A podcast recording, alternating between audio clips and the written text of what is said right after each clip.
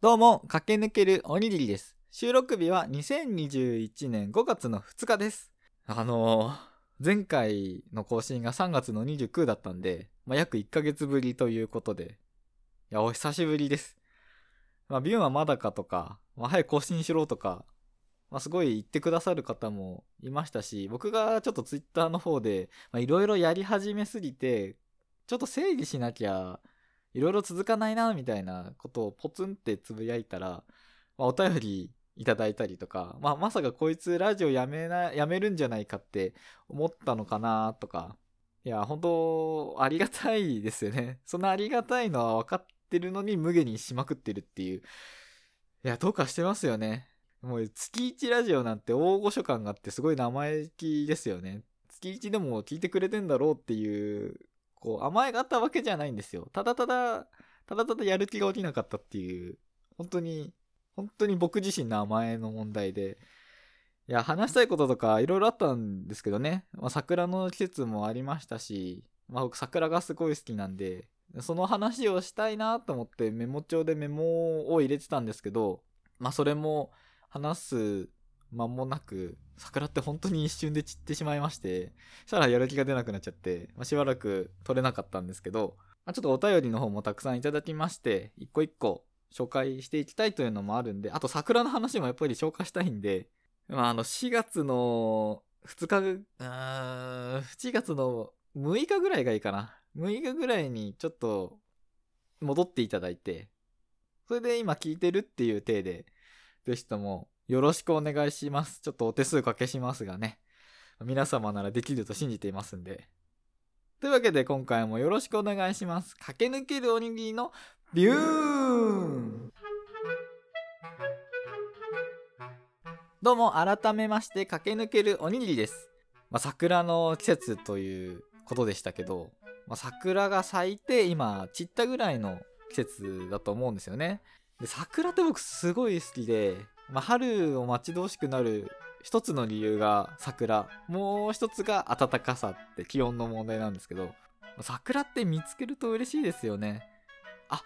こんなところにも桜が咲くんだっていつも通ってたはずの道なんだけど新しい発見があったり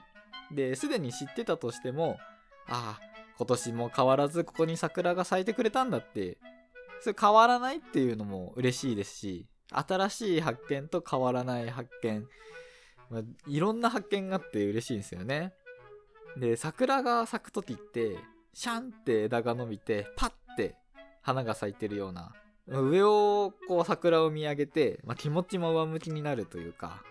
これ不思議なことなんですけど、上ってこう未来とか先とか、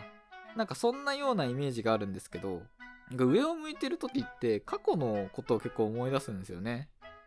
が今までこうだったなってななんだろうな上を見て空想してほわほわほわほわみたいなのがやっぱ未来のことよりも今までのことみたいなの方がやっぱ想像しやすいっていうのもあるんでしょうけど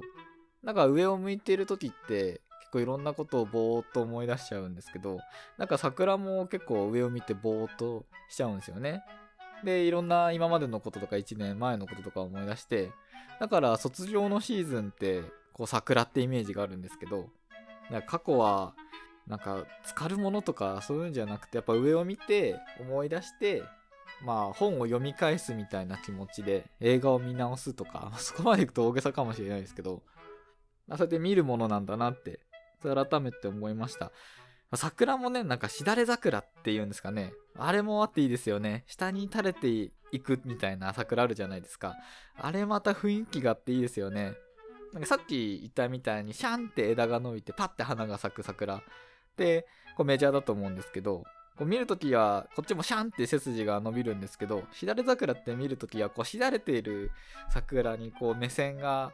直線をね、こうつい描いて見てしまうんですけど、もうその桜に泳がされてるみたいな感じが、すごい面白くなってしまって、ああ、桜に見とれちゃってんなーなんて、すごい思いますね。まあ、そんな桜たちもね、散り始めてしまいまして、僕はこう桜の落ちるっていうのが寂しいイメージが結構強かったんですけど、桜って散るとこう床に桜が絨毯みたいにバーって引かれて、すごい綺麗ですよね。本当にここ、外というか道路とか、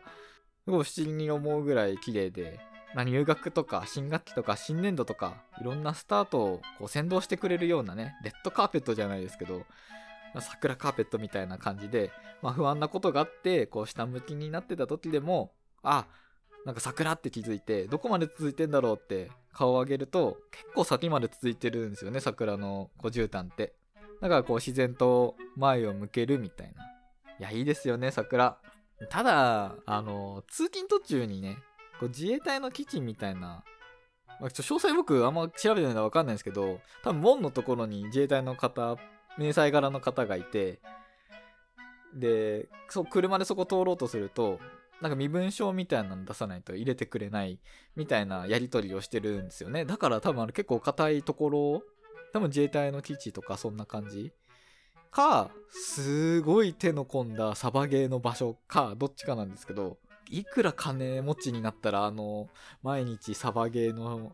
本格的、超本格的なサバゲーの基地ができるんでしょうかね、とかいろいろ考えながら通ってるんですけど、まあ、そこにある桜がね、満開になって、そっからまあ知らなかったんですよね。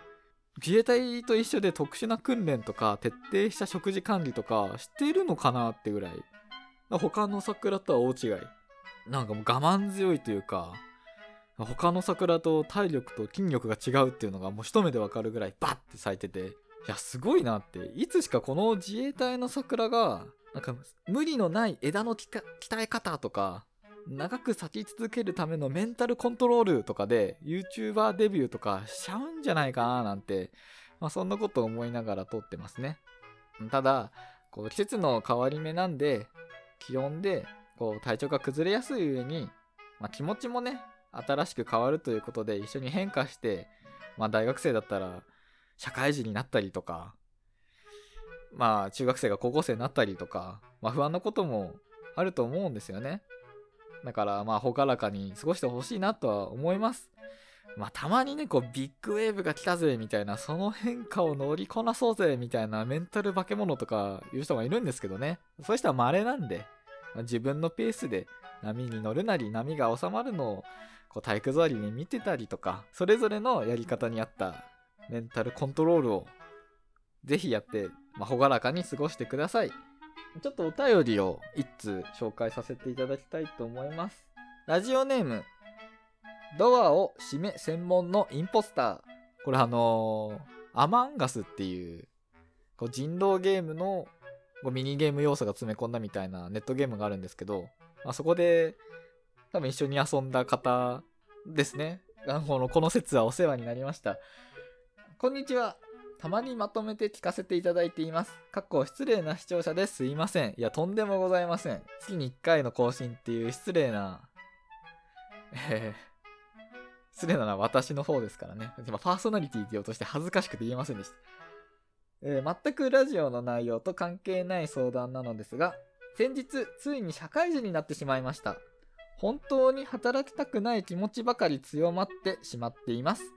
お話を聞いてすごく心優しいのが伝わってくるのですがおにぎりさんは仕事で行きたくないなやりたくないなとなった時どうやって立ち直っていますか？ラジオの内容完全にずれたただの相談になってしまったので私の好きな絵本も伝えさせてくださいご存知かもしれませんが私が子供の頃に読んでいたアリとスイカという絵本が大好きでしたご負担でなければステッカー希望です。長々とすいません。ということで。いや、ありがとうございます。全然いいんですよ。ラジオの内容とか、ずれたとか。ただ送りやすくなるために僕はテーマを出したりしてるだけなんで。いや、でも絵本ありがとうございます。アリとスイカ僕知りませんでした。調べてみたらなんか見たことあるなとは思いましたけど、そうこれもチェックしてみましょう。すごいですね。本って、僕結構詳しい方だと思ってたんですけど、まあ、全然知らない本がどんどん飛び交ってきて、いやー、本当皆さん紹介してもらいたいですね。アリとスイカも読んだら、ぜひ紹介したいと思います。えー、本題ですね。働きたくない気持ちが強まってしまっていますと、仕事で行きたくないなとなった時どうやって立ち直っていますかと。これはあの4月6日にいただいたお便りなんですよね。今5月2日で。いや、申し訳ないですね。というか、つい社会人になったばっかり、4月6日でもう嫌なんですね。いや、なかなか重症ですね。なのに、こんなに回答せず申し訳ないですね。まあ、すごい真面目な話をこれからしようと思いますし、僕はアドバイスできないんで、あのー、まあ、体験談、僕は10年今の会社で働いてるんで、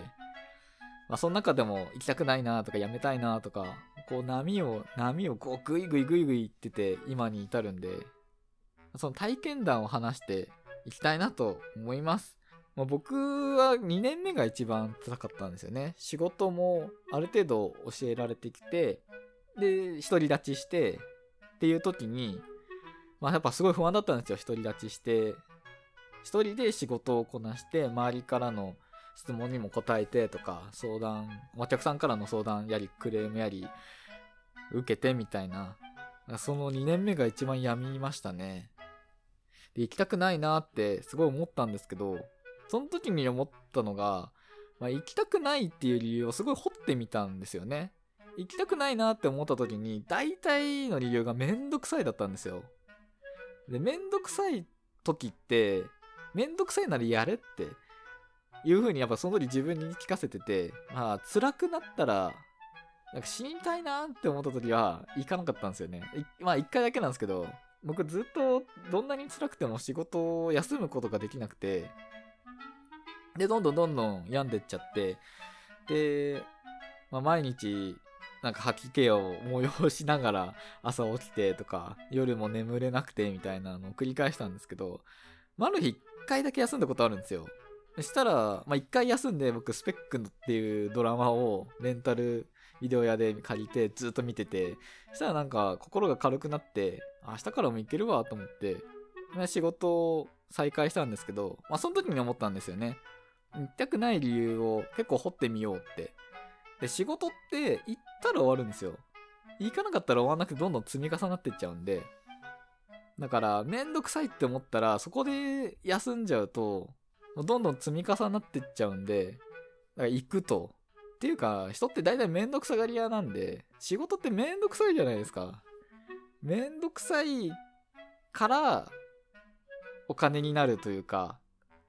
コンビニとかでも店員さんがこう品出ししてピッてレジ打って温めたりとかしてすごい大変な仕事だなって思うんですよめんどくさいことをしてくれてんなってだから僕は何の迷いもなくお金も出すしありがとうございますって気持ちにもなって言いますしだから自分も他の人からしたらめんどくさいって思うことをやってんだなってそう思うようにしてだからめんどくさいって時はやる行くって自分に言い聞かせてます。ただ、まあ、死にたくなったら、休むっていうのは、すごい徹底した方がいいと思いますね。僕はこれがなかなかできなくて、もうちょっとこう死にたくなったらの前段階で休めればよかったんだなとは思うんで、ちょっと自分とこう対話するのを諦めないでほしいというか、まあ、自分を見失わないでほしいなって思いますね。まあ、僕が仕事を今10年続けて辞めないっていう理由が、まあ、仕事が覚えてきて、で、なんか自分がプロフェッショナルになってきたよな、その他の人からしたらめんどくさいだろうなってことができるようになってきたってことが多分なんか自分がプロになったっていう意識がちょっとあるんですよ。それが結構やりがいになってきて、まあ、楽しい、ちょっと楽しいとは思うようになったんですよね。仕事をこなしていけるっていうのが。で、仕事ができるようになってきたら、今までこうこいつなかなか使えねえなとかいつになったら覚えんだって思われてんだろうなってハラハラしてた気持ちが結構晴れてきてなんかその先輩たちと一緒に肩並べて働けるようになったっていうのがねその先輩たちも僕をちょっと頼りにしてくれてる時も場面もね出てきたりとかしてなんか働きやすいなってどんどんなってったんでだからまあそのやりがいですよね。別に仕事を生きるための目的にする必要はないと思うんですよ。手段だって、まあ、結構いろんな人が言ってると思うんですけど、ただでも、その仕事をしてお金稼いで、そのお金で趣味をするのが生きがいというか、生活するとかが目的でも全然構わないんですけど、その仕事の中にもちょっとしたやりがいを見つけないと、多分続かないですよね。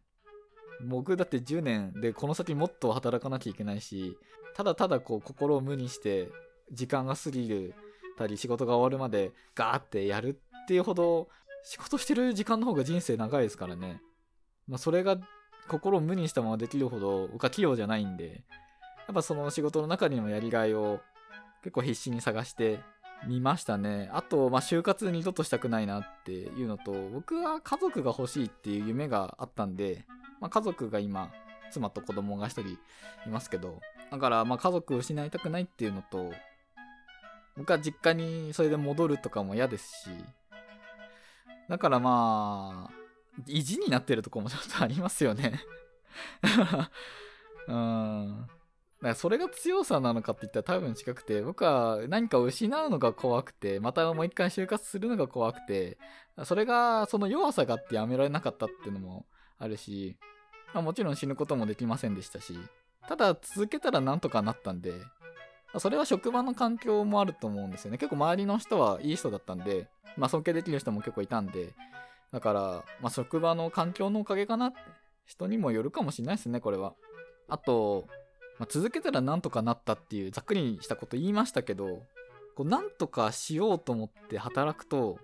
超能力が使えるようになるんですよ。最初って働き始めた時って、今まで勉強してきたことってあんまり使わないですよ。使わないっていうか、どう使えばいいかわからないっていうか、その職場のルールとか、職場のやり方とか、まあその職種のこともいろいろあると思いますし、だから、まあ、何をどうしたら仕事が終わるのかとか、どのぐらいで終わるのかとか、なんか終わる未来が見えないと思うんですよね。これって経験積むと未来が見えるようになるんで、あ、これをこうしたらこの時間に終わるなとか、それはもうただただ経験だと思うんですよね。まあ、ただぼーっと経験積んでただけだと意味ないとは思うんで、ね、僕はもう、できれば定時で帰るって、帰って好きなことやるんだっていう必死の表れで、ガーって経験積んで、今に至ってはいますけど、だから、まあ、未来が見えるようになるんで、めげずに頑張ってもらいたいっていうのと、その未来が見えるようになったら、その行動で変えられるんですよ。未来が見えて、ああ、これ私にはこの時間には無理だって思ったら他の人に頼ることもできますし、本当未来が見えるようになるのは本当にでかいと思うんですよね。まあ、いくら働いても見えなかったら多分自分に向いてないと思うんで、すごく違う仕事をお勧めしますし、まあ、それは職場の環境もあると思うんですよ。出てきた目を潰すような職場だったら、まあその経験積む以前に心が潰れちゃうんで、したら即刻違う仕事をした方がいいと思いますし、仕事はもういくらでもありますし、仕事で大体、大体とかほぼ人の役に立つお仕事なんで、自分に合う仕事が見つかればやりがいなんかいくらでも作れると思うんですよね。だからぜひ、ぜひぜひ僕はまあ4月の6日にこのお便りもらって、ちょっと考えて、今まで寝かしてしまったんですけど、ね、1ヶ月経って5月病とかいろいろあるとは思うんですけど、まあ、続けてもらいたいなって正直思います。まあ、無理しないではいただきたいですけど、まあ、続けてもらって、考えてやめるならやめるって判断を下してほしいなと思います。それもね、こう、もう一人の自分が出せるようになるんで、分身。分身が作れるようになるんで、その自分をこう、未来の、何言ってんだこれちょっとわけわからなかったですけど、まあ、未来の自分とご相談できるようになるんで、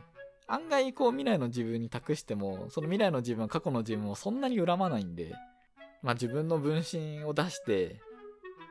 まあ相談しながらやるとか、まあとにかく僕は自分との対話って必要だなとは思うんで、で、自分の気持ちを整理するのは、人との会話が一番というか、手っ取り早いとは思うんですよね。自分の意見を出すっていう場が絶対どっかで必要なんで、いくらでも、こう、駆け抜けのおにぎりのビューンで、またお便りでご相談していただいても構いませんし、どうしてもアドバイスくださいみたいな形のお便りになっちゃうとは思うんですけど、なんか、ただただ話を聞いてほしいみたいなお便りでも構わないんで、送ってきてもらえたら、一緒に話聞かせてもらいたいなって、その手助けになればいいなとは思います。というわけで、ステッカーと、あの、売れの子の商品をね、いくつか同封させて、それでちょっと許してもらえたらなと思います。というわけでここまでお聴きくださってありがとうございました。駆け抜けるおにぎりでした。ビューン